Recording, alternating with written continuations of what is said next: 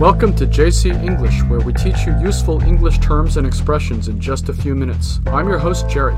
嗨，大家好，我是 Cecilia，欢迎大家回到 JC 英语从洛杉矶发来的 Podcast。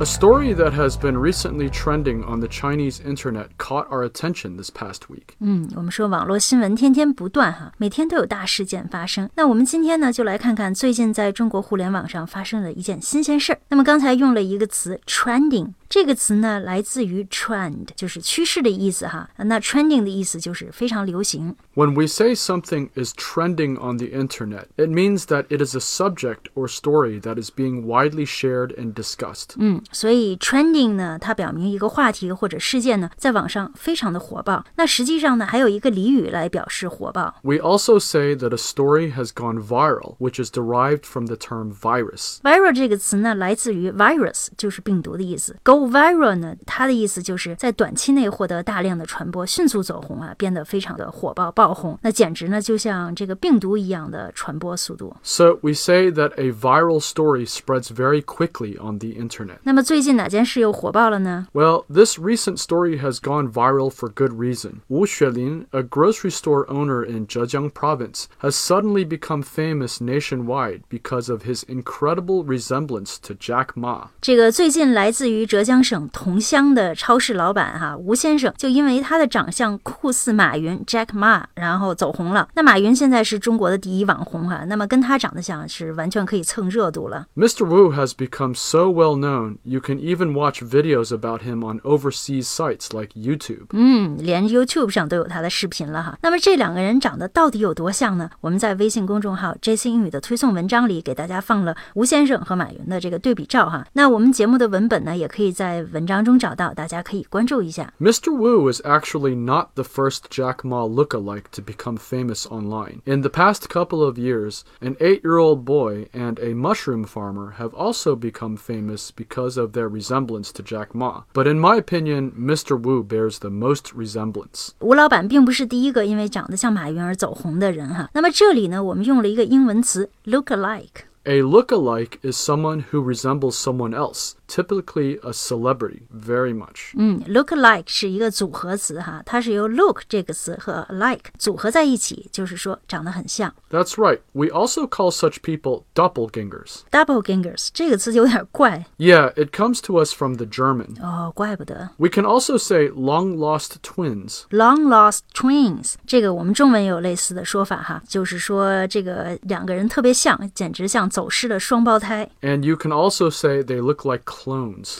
clones 克隆哈、这个词近十几二十年来一直不绝于耳，也就是说两个生物基本一致，一个呢是另外一个的复印件。 Anyway, as I said before, Mr. Wu really does seem like a clone of Jack Ma, far more than the other Jack Ma lookalikes that went viral in the past. 像我们刚才说的，原来媒体也报道过一些长得很像马云的人哈，比如一个很像马云的八岁小孩，他后来呢因为家里穷，根本就不去上学了，专门走穴模仿马云。所以吴老板应该 说是后来者居上哈，他在年轻人非常喜欢的抖音 app 上开了一个栏目，专门模仿马云。 Yeah, Mr. Wu has made a real splash by imitating Jack Ma's speeches online. 对，he now has over one million followers on 抖音哈。那他在这个抖音上自称小马哥。那这里我们说 made a real splash，也就是一炮而红、一举成名的意思。那么这个吴老板有没有把他的名气转化为财气呢？ Well, according to the South China Morning Post, Mr. Wu's grocery business has gotten a boost as a result. 嗯，看来他这个人很聪明哈。那么吴老板的杂货店生意也蒸蒸日上了，his grocery business has gotten a boost。 When we say gotten a boost, it means that you have gotten some assistance or benefit. gotten a boost 就是受益、得到提振的意思。那我看了一些网上的视频，不得不说，这个吴老板的脸型啊、耳朵轮廓呀、发型、身材都和马云有几分相似哈。而且因为他呢也是浙江人，口音也和马云非常类似，简直可以是以假乱真。那么吴老板的妻子呢说，有一次他们去杭州旅游的时候，就是被大家围观哈，大家说快看马云马云。那么慢慢他自己也习惯了。那那我很好奇的是，吴老板会不会就此转战娱乐圈了呢？ Well, despite his newfound fame, Mr. Wu says he has no plans of leaving his 那吴老板说自己还没有打算离开自己的 brick and mortar business。 brick and mortar refers to the traditional type of business that is run out of a physical store, as opposed to online e-commerce platforms like Jack Ma's Alibaba. brick and mortar 呢，这个短语的意思就是砖和灰浆的意思。那这里呢，它实际上指的是